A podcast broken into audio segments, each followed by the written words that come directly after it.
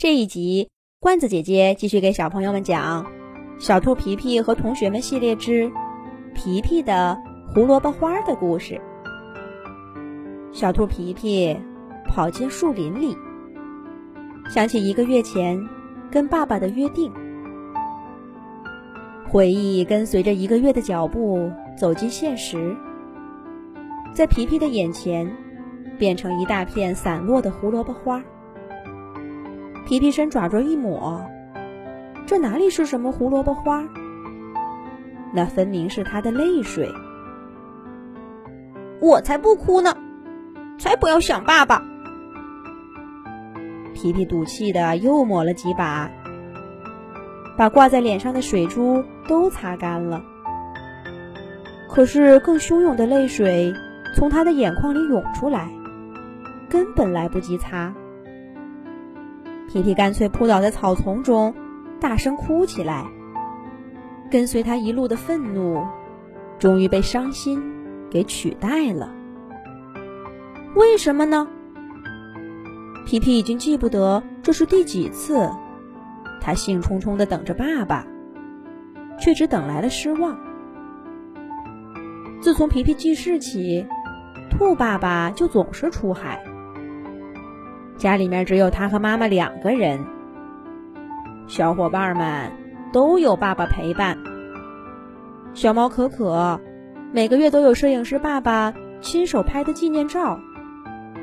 鸭小嘎就更不用说了，鸭爸爸的手艺让他在小伙伴们当中出尽了风头。而皮皮呢，他永远都只有来自各个海域的明信片。可是那些风景再美，印在纸上也冷冰冰的，哪里比得上爸爸的笑脸？皮皮问过妈妈：“这是为什么？”妈妈说：“这是爸爸的职业，我们得理解他。无论爸爸在多远的地方，他都深深爱着我们。”鸭爸爸。也给皮皮讲过他们童年的故事。兔爸爸的梦想，皮皮试着去理解了。可是，皮皮抬起头，看着跟大海同样颜色的蓝天，那朵飘动的云，就像爸爸的船。皮皮忽然觉得，爸爸离自己那么近。可是那朵云。很快就滑进湛蓝的高空，不见了踪影。爸爸的船又起航了。不，那些关于大海的梦想，跟我有什么关系呢？我一点都不想要，我只想要爸爸，陪在我身边的爸爸。皮皮在树林里高声的喊着。可是回答他的只有树叶的沙沙声。皮皮叹了口气，慢悠悠的在树林里晃荡，也不知道走了多久，天渐渐黑了。皮皮的肚子咕噜噜叫起来，该回家吃饭了。妈妈一定在家等着呢。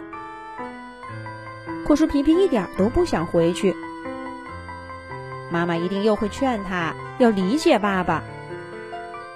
可皮皮分明看到，妈妈每次说这话的时候，他自己的脸上都挂着根本掩饰不住的失望和难过。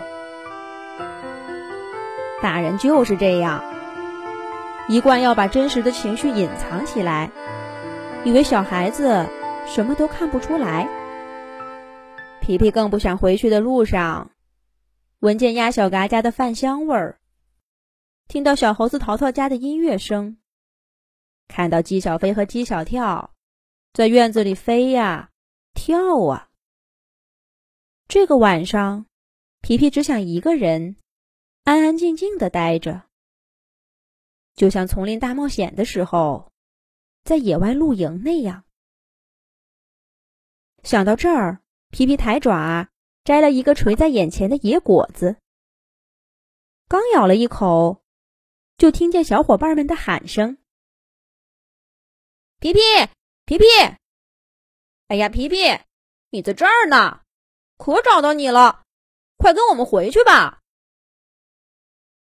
说话的是姬小飞，他一把扯住皮皮的爪爪，拖着他就往前走。皮皮使劲往后一挣，收回爪爪，板着脸说：“我不回去，你们走吧。”哎呀，皮皮，快走了！鸭爸爸在你家开了个宴会，做了一大堆好吃的，有不少是他刚发明的新菜品，就等你了。快走吧！小刺猬果果一边说。一边吞着口水，看样子是馋坏了。可是皮皮依然不为所动，摆出一副坚决不回去的样子。小猴子淘淘摇着树枝，荡到皮皮面前，夺过他手里的果子，拉着肩膀说：“皮皮，你走了走了，鸭爸爸说了，你不回去。”就不开饭，你不想吃就回去看着，别坑我们呀！鸡小跳扒拉着鸡小飞的翅膀，奶声奶气的说：“哥哥哥哥，我们要饿肚子吗？我不想饿肚子。”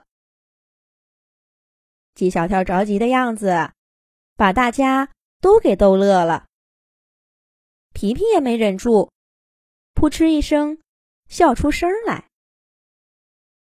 小伙伴们都看着皮皮。这一下，皮皮会回去吃饭吗？下一集讲。